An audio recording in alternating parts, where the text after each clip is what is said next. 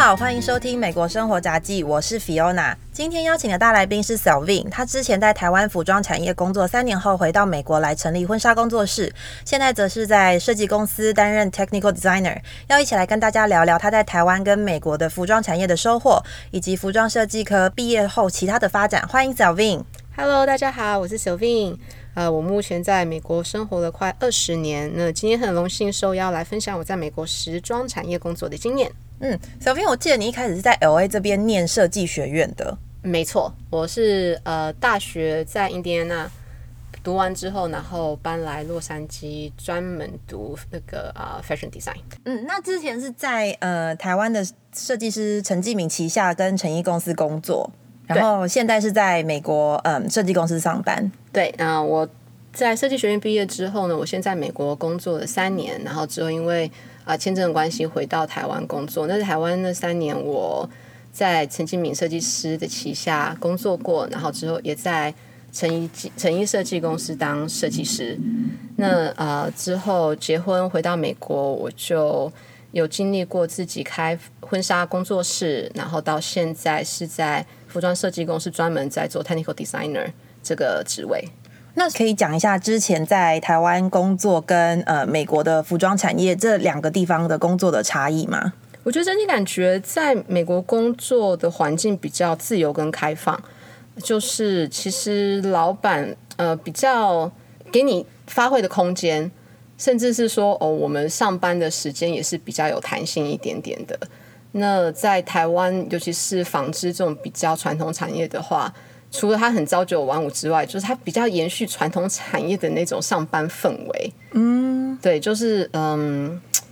整体感觉就是比较传统啦，就是说，我觉得对设计来讲，工作的氛围应该是要比较自由、有弹性一点点，因为你知道，创意这种东西，你不能很制式性的去规划一个人说，你就必须这三个小时在这边画画，嗯，然后两个小时我们就要做什么事情，我们后面还要再做什么事情。那在美国的话，就是说，好，我给你一个大方向，你可以在一定的范围里面去做一定的发挥。那老板比较不会那种。很 micro manage 的在看说，好，你现在画了几张图，你现在画的这个图是是不是适合我们设那个客人？然后你应该要怎么做？你下一步应该怎么做？反倒是说，他会是跟你一个比较对弹性的交流，然后反倒是让你有不同的激发，然后他也会给你适当的 feedback 这样子。嗯那现在在这里的设计公司担任的是刚刚说的 technical designer，可以跟我们解释一下，它跟一般就是我们所谓知道的 fashion designer 有什么不一样吗？呃，设服装设计师，如果我们是在讲设计师本身的话，他专门就是在了解市场上面的趋势，然后找灵感，然后呃做每一季的发想，然后我们所谓的画图。然后 technical designer，而是就是把设计师画出来的图，他们的一些构想，把它从一个想法变成实际的商品。所以呃，technical designer 其实是。从设计图出来之后，找找材料，然后可能跟打版师合作，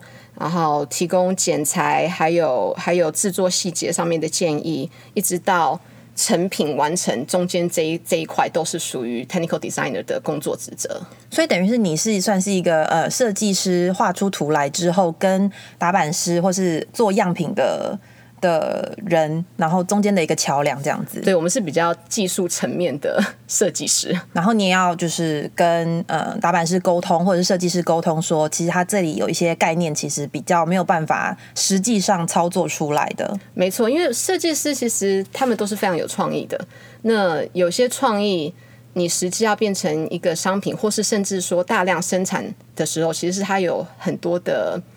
呃很多没有办法执行。尤其是我们要做大量制造的话，可能是成本上面，可能是流程上面没有办法达到我们期望的效果。那设计师可能就讲说，我只要出来的商品穿在穿在人的身上是那个样子就好了。但是我们 technical designer 就会告诉你说，好，穿在上面，你可能你站在那边很漂亮，但是你动了一下，你这边就歪掉了。你可能呃伸手去拿的东西，你衣服就会拉，就会整个掀起来。所以，所以是呃穿在衣服，除非你是真的就是像衣架一样不动，嗯。然后，不然不然，其实 technical design 要知道人体的各种变化、各种各种活动对一件衣服造成的影响。嗯，那所以像这个职位的话，是在每个公司，就是服装设计公司都会有的吗？都会有，因为呃，如果没有没有所谓的 technical designer 的话，其实很难让一个设计图变成一样食品。它其实就像一个餐厅里面的老板，他讲说：“我想要有一桌的法式料理，我希望这个法式料理是有一个呈现方式，但是他如果没有一个厨师帮他把他的想法实践的话。”那我们是没有办法把最后的商品端给客人的。等于你们就是把平面的东西变得比较实际，是三 D，然后甚至是活动，就是比较实用的部分也不会，呃，像平面那样只是凭空发想。是。那呃。你现在的公司是比较算是呃走在哪一个价位左右？是一大成衣吗？大量制造？对，我们算是大量制造成衣。那我们最主要的现在最主要客人就是像 Target、像啊 COS，然后还有一些 Private Brand。呃，你们的 market market 是比较嗯平价跟大众的。那你们从一件衣服的发想到最后，实际上在商场贩售的这个过程。大概是从从怎么样开始？是谁先嗯有这个 idea，然后谁去执行这样子？嗯，其实服装产业都是差差不多啦，就是呃，一定是很市场导向，所以我们一定每一季都会有一个一个 trend，嗯哼，然后讲说一些可能比较重要的一些一些 element，然后一些颜色啊，一些剪裁啊，然后一些可能不同的 print 或是花色。然后呢，主要是设计师，还有我们所谓的 merchandiser，就是我们销售人员，他们会一起演合作，说：“哎，我们这一季应该是要做什么样？这个系列应该是什么样的主题？我们应该要怎么样子的呃款式？可能说今今年流行比较短版的上衣，或是比较流行很很夸张的袖子。”或是呃很很很多那种宽版的裤子，像这些都是由他们去定义的。那定定位的这个方向出来之后，就是设计师接手来做，他们就会发想说：，哈，我们是我我可能最近看到什么款式，然后最近看到什么不同的花色，它可以去把它做个结合，然后做一系列的设计。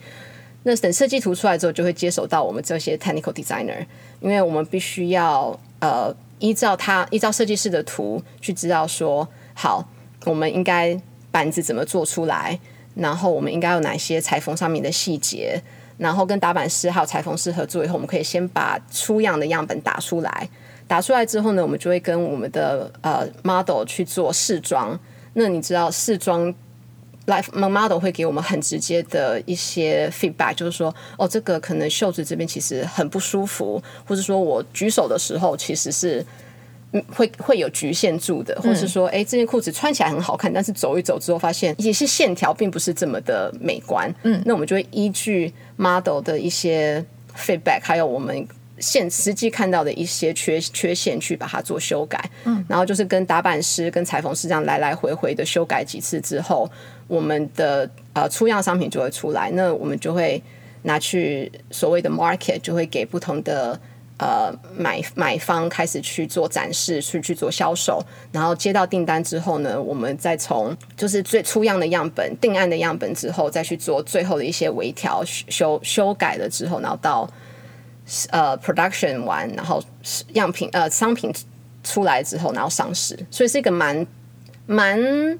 复杂的过程。那像我现在的公司，我们做的是算是 fast fashion，所以我们每我们每一个月都要展示一些商品，我们每个月都要展示一些商品，所以我们商品的寿命其实是也不算寿命，就是应该说从一个发想到要上市，大概。只有三个月到四个月的时间，所以刚刚说的那些事情要在三个月里面做完，然后上市。对，哇，所以是这样子，复杂非常非常的快。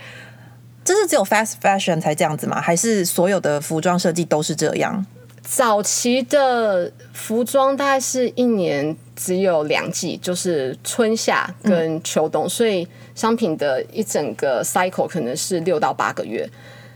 但是这几年，就是因为受到 fast fashion 的影响下，不只是 fast fashion，可能它的每一次的 cycle 大概就是三到四个月。其实很多高端的时尚产业，其实也是慢慢开始在 follow 这个趋势。从他们从 runway 到商品已经进到商店贩售，已经不像以前有至少半年时间，现在大概是三个月，他们就要有办法把商品让客人马上买到拿在手上。所以等于现在就是一一年就快要四次左右的这个 production 的，其实正确来讲可能是五到六个，因为中间还有一个叫做 resort，就除了我们是知道春夏秋冬，还有一个冬天到春天中间有一个叫 resort 的一个小季节，然后甚至是夏天到秋天中间也会有一个叫 transition。然后这些你们都要就是产出一些新的服服装，是的，是的，我们都要有一些不同的设计，因为客人已经胃口有点被养刁了，所以他们就觉得说，我已经很习惯每一个月、每一个半月，我就会看到新的商品上架，新的商品上架。嗯，所以如果一家一家店或者一个品牌，他们比较没有马上推陈出新的话，可能就会失去客人的新鲜感。嗯，哎，那我很好奇，就是像你刚刚说会有有一群人，他们是在负责嗯去搜集一些资料，然后告诉你说这一季的 trending 是什么。那因为我看很多牌子，他们几乎都会说这一季流行的元素。那这个谁去定义这个流行的元素？其实最主要还是高端的那些品牌，所以呃，像时尚周，每个每个国每个地区，像纽约时尚周、巴黎时尚周、呃伦敦时尚周，这些其实让那些高端品牌去做发表的，他们会算是带动主要的潮流，也不只是他们定义。除了除了这之外，其实现在很多也会从街头的一些 fashion 去做一些灵感的取节。所以已经不只是从上面下来，现在甚至是从就是我们说的街头时尚，这些也是会提供一些新的 idea。那甚至是有时候是某一个名人的婚礼，嗯，或者说某一个呃名人可能办了一个活动，那每一个宾客来参与的时候，他们穿的服装、他们穿的打扮，其实都是会造成一些流行。嗯，那这些也都是我们啊、时装设计师或时装产业去取决灵灵感的地方。嗯那像刚刚说你的工作部分是 technical designer，你需要在呃服装设计师跟呃比如说样样板师他们之间做嗯沟通的话，那这样子会不会因为你们的年资啊，或是你们负责的工作部分不一样，然后导致于说就是薪水也方面也就是差很多？其实会在服装产业，其实它是一个蛮看资历、看你的经历的。那呃，从你一开始刚出社会，薪资大概真的是蛮低的啦。我助理这样子对，就是设计师助理或是什么打板师助理，然后各式各样的助理开始做起，那些 不要到 minimum wage，但是薪资就是很低勉强能够生活。那我的经验是。每换一个工作，就是会有机会跳一级，因为你就是累积了一两年的经验，然后你就可以从最基本的 assistant 可能做到 associate，associate 变成呃主要的 designer，那 designer 也有变成 junior designer 跟 senior designer，所以每跳一级，他的薪水都是往上再升一级。那嗯，其实我觉得大家都会觉得说，这设计产业是不是就是设计师最大？设计师一定是领最多薪水？其实我的经验不尽然，因为设计师固然重要，但是能够把设计师的商品卖出去，还有能够把设计师的想法实际化的人，其实也相对的很。我如果没有比较重要的话，我觉得也是同等的职位。所以至少以我了解，我们这种 technical designer 要做到比设计师本身薪水拿得高，其实大有人在。嗯因为通常可能都会认知说 idea 是比较贵的，那呃技术层面的东西，可能大家就是可能磨练个几年都可以做到，所以大家可能通常认知都是设计师本身的得到的东西会比较，就是得到的薪资会比较高，因为他们是主要是发想 idea 的。那嗯、呃除了薪资部分之外，会不会你在跟这么多专业的人员工作过程中，会不会有很多勾心斗角？因为我们电电视上看到那个电视节目，感觉就是大家都你知道，时装产业就是很多对我刚出社会的时候，其实也是抱着啊，进到时尚产业好像就是要很有自己的个性，然后就是大家就是会有点尖，比较挖苦对方，可能尖酸刻薄，或是就是可能踩在对方的肩头上才能再往往上升。我觉得相信，我相信在这产业的确是有这样的状况，而且是蛮大一部分。但是以我的经验，其实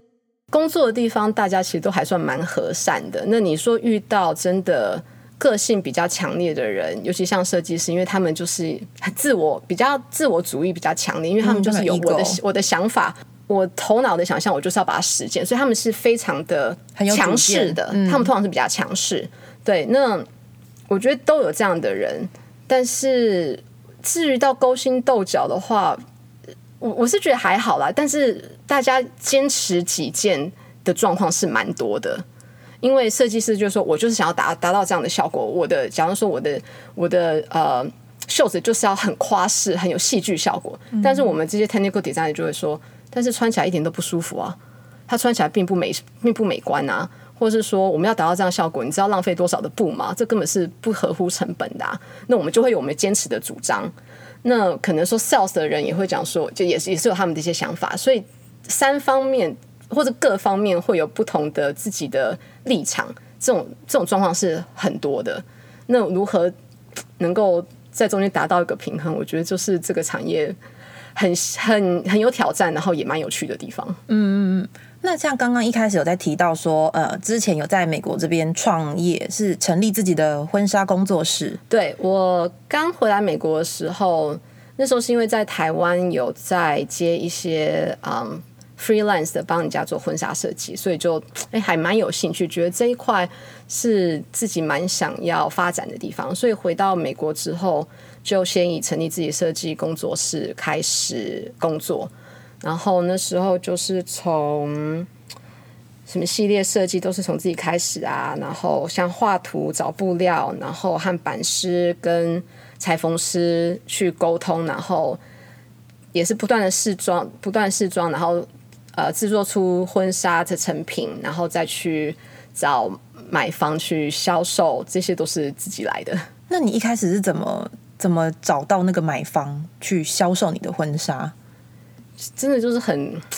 传统的，就是逐步的敲门去推推销自己。是，就是对那些呃婚纱婚纱公司，对，就是从婚纱公司呃开始去下手，然后也有找呃所谓的那种 bridal stylist，就是专门在帮啊那个新人做可能。设计造型设计的那些啊，stylist 去给他们推荐自己，然后也有也有参加不同的那种 trade show，就是有婚专门婚的婚纱展展览。对，那婚纱展的话，就是有有单独的顾客，或是就是也是有那种 business 会来去参展嘛，去看去参观那个展览，所以从那中间去找到呃客人。你刚刚说的那些所有东西都是你自己一人作业吗？对我当初的工作是最主要是就是我一个人是全职，那当然中间有有有合作的打板师跟裁缝师，然后我们也有也有呃那个行销专行销人员帮我帮我一起做，但是最主要工作室的营运是自己。所以如果当初就是有婚纱公司。买了你的礼服，它是有可能被大量制造的吗？还是说还是一样是走定制的路线？我只是他们买你的 design 这样子。我当初的定位是比较是走呃小众小量小量单，因为独立工作室那时候一开始还没有这么大的资源跟能力去量产。对对，所以还是以比较小量单，可能十件以内这样子来来接单。嗯，那除了呃婚纱之外，你还有做，就是有没有做一些别的啊？像比如说，只是单纯做礼服，不一定是婚纱这样子。有几个 case，就是说他们不一定是呃婚纱，而是找类婚纱的款式，可能他们有一些正式的活动，嗯，或是甚至是当伴娘的，嗯，对，或者说他们可能 end of year 那种 Christmas party 会穿的礼服，对，也是有接到这样子的单子。所以你也是，呃，他们也算是高定的一种。嗯，说高级定制服，呃，还不敢啦，就是就是呃特制特制，对，customization，对，嗯，那这样子跟你现在的工作就是算是大量制造的呃成衣来说，高定除了它就是它有独特性跟价位不一样之外，他们两个这个在销售的层面有什么不一样？我我觉得定制服独特性当然是它它它最重要的一个呃 feature。那个人订单的话，当然是以个人客户他的喜好，或是依据他的身形、依据他的 style 去量身定做。但是如果是大量制造的话，就是非常市场导向。嗯，就是我现在市场到底要什么，能够是怎么样的东西可以被大量的顾客给接受，这个是最重最重要的重点，而不是说呃，我到底根据一个一个客人是不是可以可以适适合每一个客人这样子。嗯，所以那你这样子总共工作多久啊？我前前后后加起来，台湾跟美国总共加起来超过十年的工作经验。除了刚刚说很挑战在各个职位里面的沟通之外，有没有什么别的觉得是这个行业最难得的经验？这样子有，我觉得其实当我刚刚出社会的时候，我就是觉得我要当个设计师，我这辈子最终目标就是要当个设计师。可是自从做过呃比较低线的 sales，然后到后面从 designer 自己。做工作室，然后到现在比较技术性的，我觉得其实这样完全走过一圈之后，可以更了解自己到底什么什么才是最适合自己。就是工作不一定是说我要做到最光鲜亮丽的那个职位，而是找到一个真的能够发挥自己所长，然后能够有自己的不可取代性。我觉得这才是最重要的，因为有在一个职位上面要走得长、走得久，我我觉得。只是靠一一股一股脑的热情，我觉得一定是有它的局限在。但是如果你能够好好发挥你的所长，然后做到比较不能够被取代，我觉得这才是细水长流的好办法。那你们以前同学有就是念完服装设计之后有出来有走哪一些方向？是就除了设计师之外的方向？比如说像打版师是一个，那我们刚刚说你的嗯 technical 的部分也是一个，对，很很多是。走到比较 sales 那方面，嗯，就行销，对，行销就是呃，从去做 buyer，然后或是是就是完全针对在市场销售，然后就是我们所谓叫做 merchandiser，就他们去，他们知道说他们要挑什么商品，他们应该要开发哪些商品，然后他们要把哪些商品放在店里面，然后去卖给客人，对，这些其实。都是所谓的 merchandise，所以不是真的设计师说，我今天想画什么东西，我要卖什么东西，我就做什么。因为到最后挑选的还是那些买方，他们打算把哪些商品真的呈现在顾客面前，最后是他们下的决定。对，然后对啊比较技术层面就是有打版师、裁缝师，呃，到我们这种所谓的 technical design，就是结合结合一点点设计，然后然后结合一点点打版知识，然后然后裁缝知识。然后作为设计师跟这些技术人员中间的桥梁的职位，对。那刚刚说像行销跟呃所谓的 buyers 或没那个 merchandiser 这一类的，有没有你们产业会不会比较呃喜欢是服装设计产业出来的，还是说一般就是也是念行销就是商科的人，他们也是可以做这一类的工作？不一定要要有那个服装设计背景，因为服装设计背景最主要就是说啊，你可能知道这些商品的的一些基本的，就是我们所谓的布料啊，这些呃布料这些剪裁啊这些，但是能够卖把一个商品卖出去，其实嗯嗯这些知识都是可以慢慢慢慢累积起来的。嗯，所以其实我有看多蛮多，它并不是真的是从服装设计。科系出来的，然后最后也是做很成功的行销那个销售人员。所以你们产业没有说一定要科班出身会比较加分。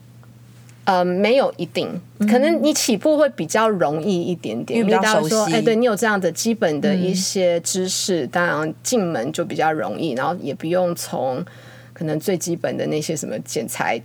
剪裁细节或是词汇去开始教你。对，嗯，那你这样未来还想要再开，也会想要再开工作室吗？会，就是呃，现在出来再去其他公司上班，当然就是希望可以累积一些自己开工作室的时候没有办法吸取的经验，就是包括更了解客户端，然后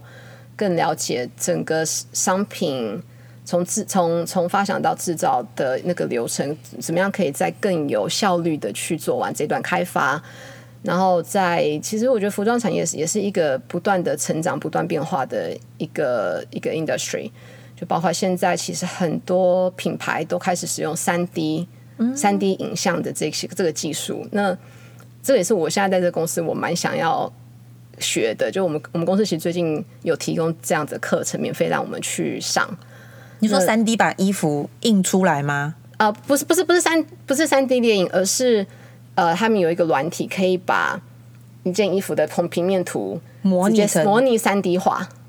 那这样你们会不会被被取代掉啊？其实不会、欸，设计师他就知道他的衣服三 D 之后是长怎样啦。应该是说，我觉得不会被取代掉，因为我们的经验是它可以影像化，所以我们可以大概知道说，哦，这个东西出来大概八成是会长这样子，但是。你的样板出来之后，你还是要实际穿在人身上，嗯，因为影像出来就只能告诉你讲说，OK，大概是就像我说的，它就像挂在衣架上，你可以看到挂在衣架上是什么样子，但是你实际一个人穿起来，你开始做不同的活动，你开始可能呃要拿东西，要蹲下来，要坐下来，其实都会改变一件衣服穿在人身上的样子。样子对，那些其实还是真的需要实体的人去